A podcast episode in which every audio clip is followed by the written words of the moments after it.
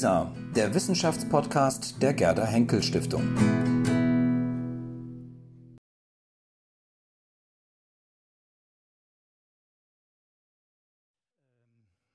Damas y caballeros, estimados amigos, amigas, eh, no sé qué hacer con, los idiomas. Eh, debo hablar en español, pero quiero representar un momentico la cosa en alemán. Äh, ich bin für ein Jahr auf Kuba und über das, was ich hier spreche, sind eigentlich für sich ganz äh, im Ansatz ganz simple äh, Fragestellungen. Also wo ist das wirkliche Haus von, das ist die Ausgangsfrage, wo ist das wirkliche Haus von Humboldt in Havanna gewesen? Es ist nicht die Casa Humboldt. So, das war die Ausgangsfrage. Äh, und ich bin im September, als ich dieses Jahr begonnen habe, ähm, wollte ich eigentlich gar nicht über Humboldt arbeiten. Weil Kuba eine grandiose Humboldt-Tradition hat. Äh, Kuba hat eine grandiose Humboldt-Tradition, die sozusagen flankiert wird von, von unserer hier, weil wir auch äh, relativ viel darüber arbeiten. Aber äh, Kuba hat Arango y Pareño, Kuba hat Lucy Caballero, äh, Kuba hat von ein paar neidischen spanischen äh, Kartografen abgesehen dann eine große Tradition Antonio Bacchieri Morales. Äh, und Kuba hat vor allem die erste große Ausgabe des äh, politischen Essay von, von Fernando Ortiz. Das kann man gar nicht genug würdigen. Fernando Ortiz ist der Stichwortgeber der modernen Kulturgeschichtsschreibung. Transkulturation ist sozusagen das wichtigste Konzept in der äh, modernen äh, äh, Kulturgeschichtsschreibung. Äh, das war das Erste, also habe ich mich darauf kapriziert, wirklich ganz, ganz einfache Fragestellungen. Werden Sie sehen im Laufe des Vortrags. Zweitens, ähm, äh, in, in, der, in der Realität seiner Reise habe ich mir dann die Frage gestellt, wenn du diese Objekte, die du suchst, also das Haus, wenn du die sozusagen durch die Realgeschichte Humboldts und die Rezeptionsgeschichte jagst, äh, was passiert dann an Veränderungen in der Realität der Reise? Und dazu habe ich mir, und ich will das hier versuchen äh, deutlich zu machen, äh, zwei der schönen Formulierungen Humboldts im Essay ja, Humboldt schreibt ja wunderbar und das sind immer schöne Texte, äh, um Ihnen zu zeigen, was hinter diesen schönen Texten, was an diesen, hinter diesen schönen Texten steht an Realitätserfahrungen, an, an also sozusagen entsetzlichem zum Teil, äh, was da auf Kuba stattgefunden hat, äh, und will versuchen, das irgendwie in eine, Realität, in, in eine Relation zu bringen. Das ist der zweite Punkt. Und der dritte Punkt, und der wird der provozierendste sein, ich sage Ihnen aber trotzdem, äh, ich will im Grunde Sie davon überzeugen, von der, es gibt glaube ich gar kein Wort, äh, von der, von der Condition Esclavista, von der Condition Esclavista allen Wissens. Auf Kuba, nicht nur auf Kuba, toda América Española y también Brasil. Y América del Norte también. Das wird bedeuten, und das werden Sie im Laufe des Vortrags sehen, dass die, dass die wichtigsten Kontaktleute Humboldts, das müssen nicht mal Wissenschaftler sein, alles Sklavenhalter oder Sklavenhändler waren, Negreros. Und das waren zugleich, und das, da, darauf kommt mir es wirklich ganz sehr an, das waren zugleich die modernsten Technik, technologieaffinsten, wissenschaftsaffinsten, die haben mit ihrem Mäzenatentum die gesamte Forschung vorangetrieben. Sie haben es aber nicht nur als Mäzene, sondern sie haben es aus ganz pragmatischen Gründen gemacht. Kuba hat mehr Plantagenärzte und somit Ärzte und mehr Medizinforschung, und zwar am lebenden Körper, als jedes andere Land der Welt relativ gesehen zur damaligen Zeit. Aus der ganz einfachen Tatsache, weil die ihre Sklaven, äh, ihre Negradas, wie sie sie genannt haben, auf den Plantagen, weil sie sie gesund halten müssen und Epidemien verhindern müssen und ähnliches. Das wären sozusagen die wichtigsten Punkte, die ich Ihnen vortragen will. Ahora cambio al, al español y no voy a repetir lo que dije ahora, sino solamente le voy a decir lo que voy a tratar de, de, uh, de exponer ahora. Primero, lo micro es decir la, la cuestión extremadamente simple ¿Qué pasa si tú buscas a una casa eh, real donde Humboldt estuvo?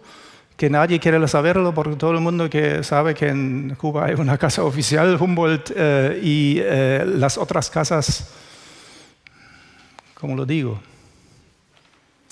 sufren o no sufren, todavía son una consecuencia de la reforma urbana de la revolución cubana del 61.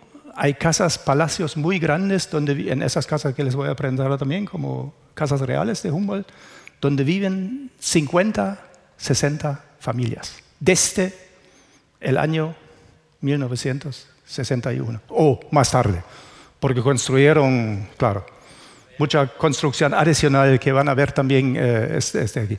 Eh, la segunda es la historia macro, eso es lo que hago siempre, historia de la esclavitud y las esclavitudes en el imperio de la esclavitud, que es América Española en ese tiempo. Eh, entonces el tercer punto va a ser eh, un poquito doloroso, es decir, la Humboldt como parte de la condición esclavista, es decir, él tiene que vivir en esa condición esclavista. Eh, y la, la, cuarta parte también va a ser en cierta forma doloroso, pero para, mí también extremadamente interesante porque es el, cómo, cómo funciona internamente. No, internamente no, internamente no es correcto. ¿Cómo funciona una llegada de un barco negrero en el puerto de La Habana en la realidad? Y Humboldt lo pudo observar. Y para todo eso hay documentación. Solamente para mencionar el proyecto de Tobías, ahí verán que detrás de cada frase de Humboldt en su texto bello están por lo menos en el caso mío ocho meses con miles y miles de documentos que se están pudriendo. ¿Eh? No, lo, no, lo, pensaba decir en pro de, pero me doy cuenta que, que lo es prácticamente. Y la conclusión, el esclavismo y la condición del, del pensamiento de Cuba. Eh, eso es otra vez la, el comienzo micro, la casa de Humboldt, donde él vivió en todo el tiempo.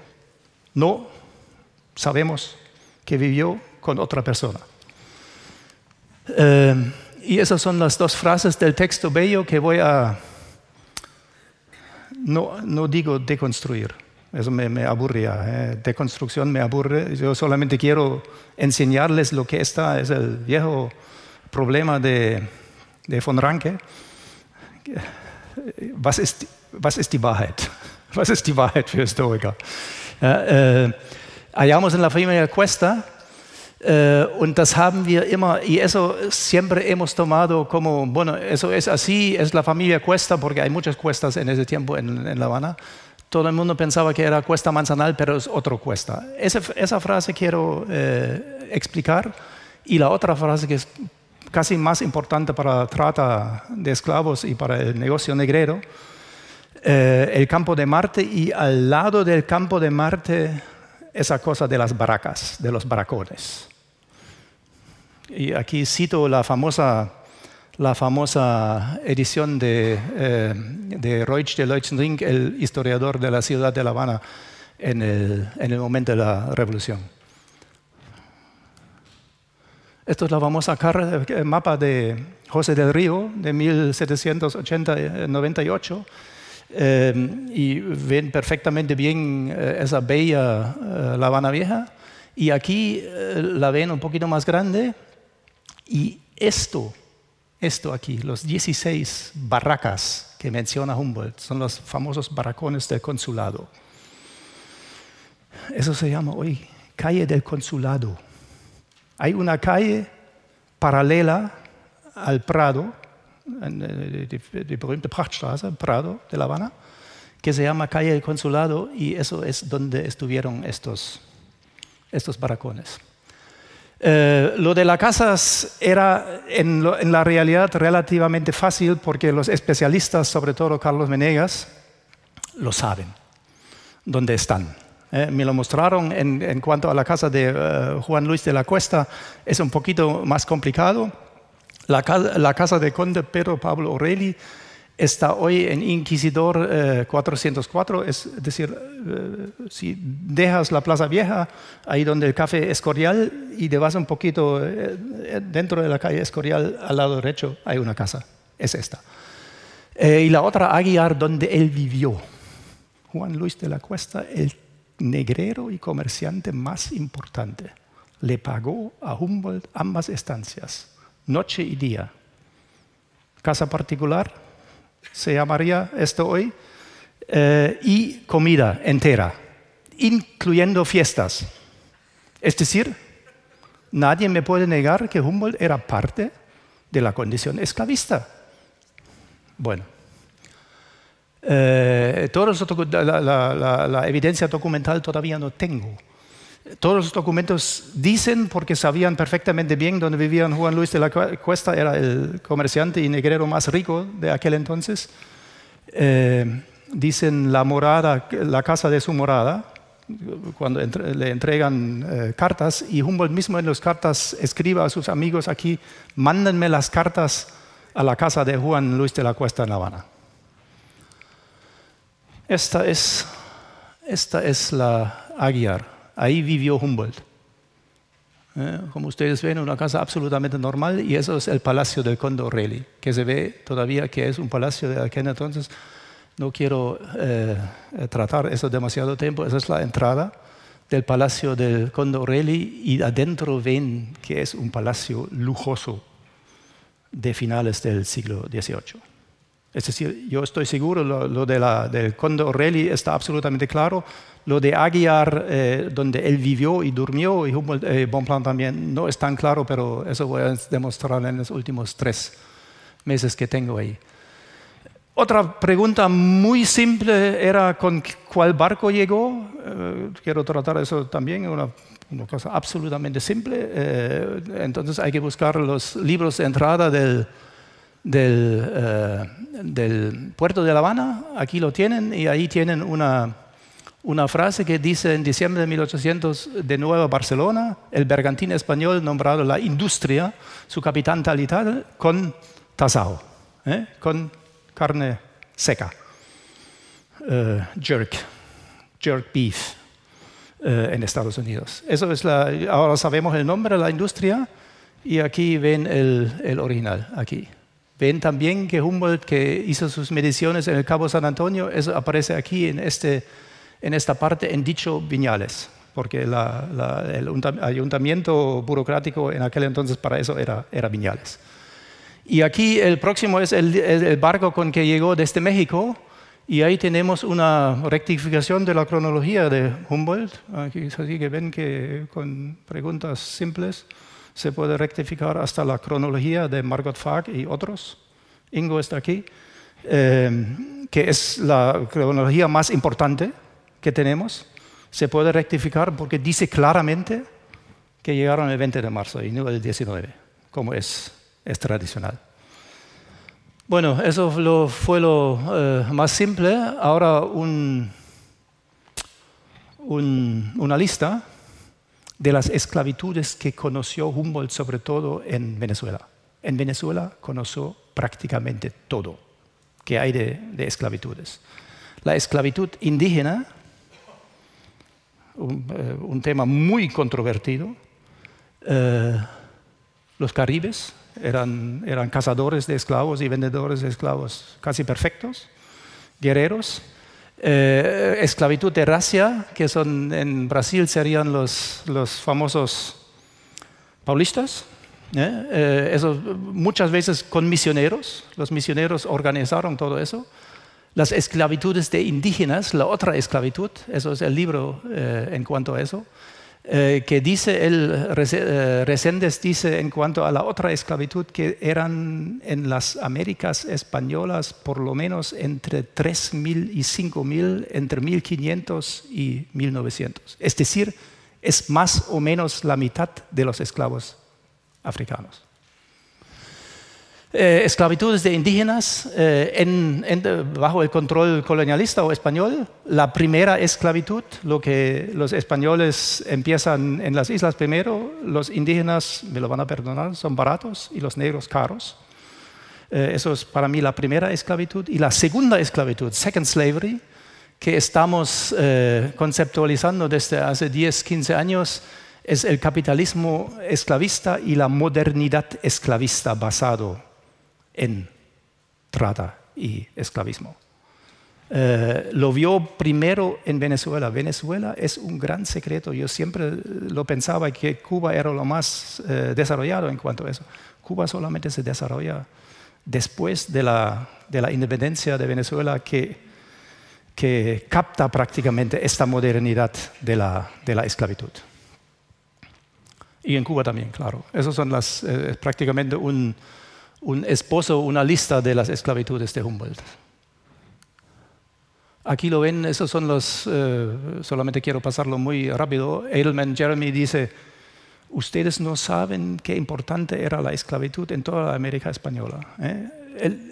en cualquier pueblecito había, el notario tenía un libro así que puedes ver compra y venta de esclavos. Era casi como una, como una, una eh, de, la, élite criolla de comprar y vender esclavos y esclavas, niños y niñas. Eh, y el artículo más importante es este. Por eso hablo también sobre el Empire of Slaves. Portugal y Brasil, y los brasileños, portugueses, pero sobre todo portugueses, eso me gusta. Eh, sobre todo portugueses eh, eran los comerciantes negreros atlánticos más importantes. Y los españoles, después de este artículo, que es un artículo absolutamente demográfico, eh, ya son en el segundo lugar. Normalmente en la trata atlántica tenemos ingleses en el segundo lugar, después los franceses y después los españoles. Por eso los españoles dicen hasta hoy, nosotros no tenemos nada que ver con el comercio atlántico. Estos colegas hicieron una simple cosa, nos dicen que las tripulaciones siempre eran ibéricas, eran portugueses, brasileños, cubanos, uruguayos, eh, cualquier tipo de tripulación en los barcos, es decir, eso no es un comercio puramente portugués, sino es ibérico. Y la responsabilidad tienen sobre, ¿dónde está? Aquí. 6 hasta 7 millones de los 11 millones que llegaron vivos, vivos no estoy hablando de los muertos ni en África ni en la travesía, que llegaron vivos a la América ibérica. Portugueses y españoles. Bajo españoles están también cubanos y los otros. Bajo portugueses están también los brasileños. Bueno, y bajo esta perspectiva o con este trasfondo entendemos mejor la frase la frase condición esclavista. Humboldt vivió en la casa del comerciante negrero más exitoso, si me permiten utilizar esta palabra, más exitoso económicamente, Juan Luis de la Cuesta, que Humboldt ya menciona en Caracas, en una lista que se llama Menschen en Caracas. Eh, y al final tiene una, una, parte, se llama Habana, y ahí ya está Juan Luis de la Cuesta. No son Cuesta Manzanal.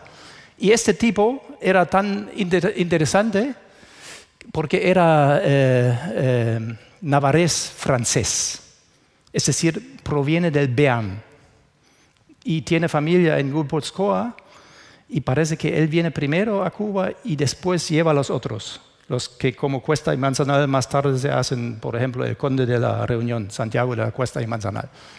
Y aquí abajo tienen eh, una información que también es muy importante porque eh, Gabriel María Raimundo Azcárate es uno de los grandes comerciantes criollos de La Habana.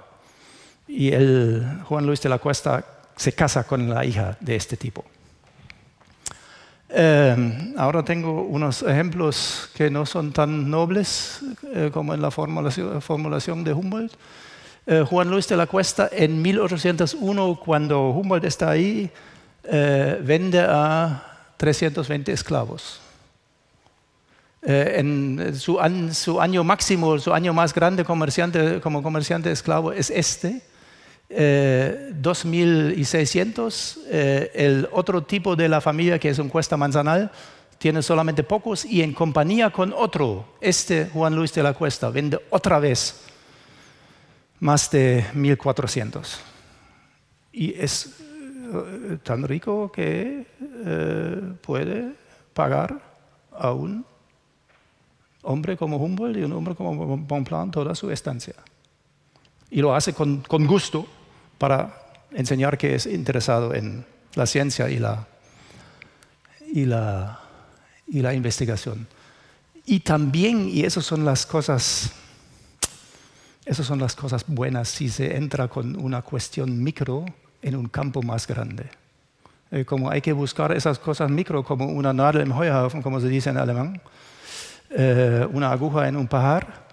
Eh, entonces hay que mirar para todos los lados y solamente así se encuentra informaciones como esas. Yo siempre había pensado, en Cuba no había remates.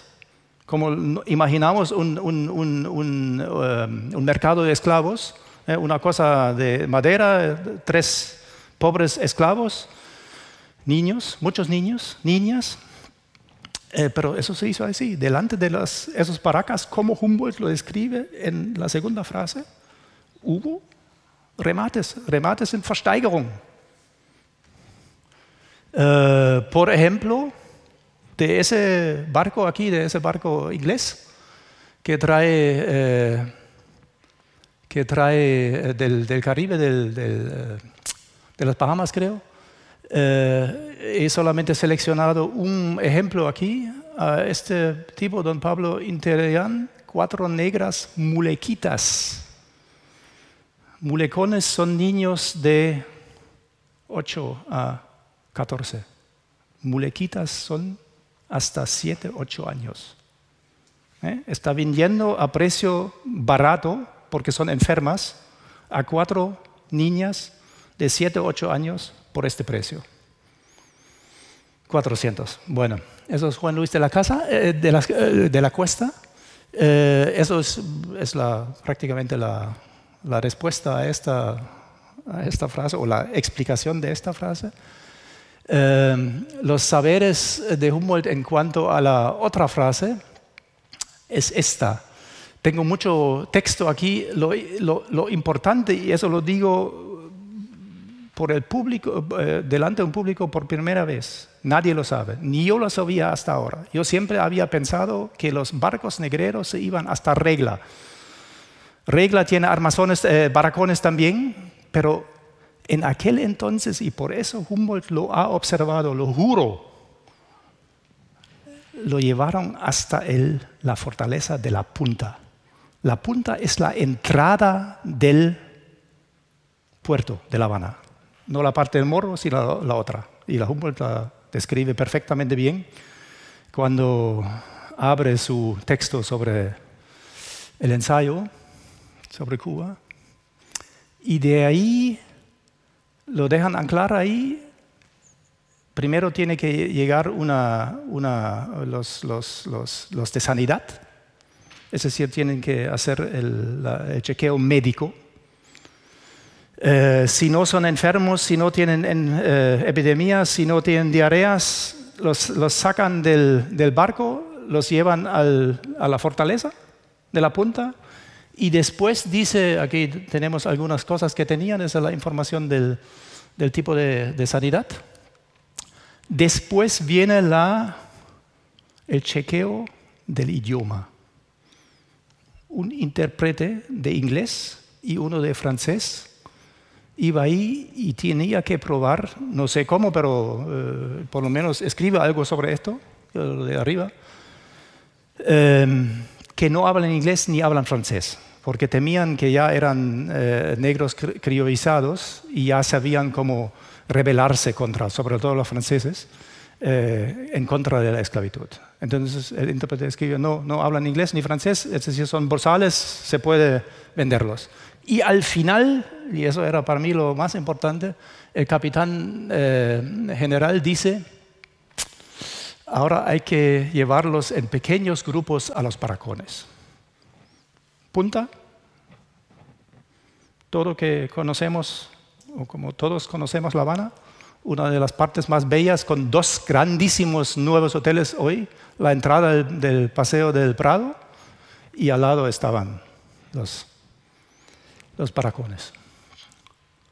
Bueno, sobre esto hay aún mucho más, solamente una información de la, de la posición geográfica, de la posición dentro de la ciudad de estos baracones.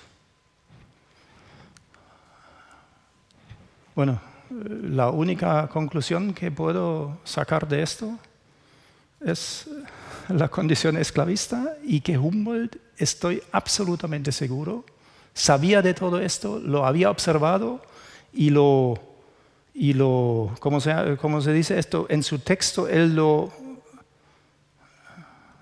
no sé, lo transforma en el bello lenguaje de la escritura humboldtiana que no siempre es bello porque eh, lo de Paracones nadie puede decir que es bello, pero, pero es dentro de un texto bien legible eh, y, eh, muy lindo.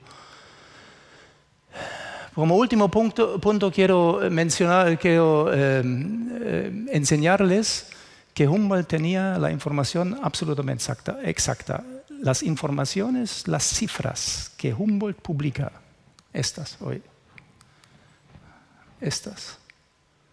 1802, 13.832.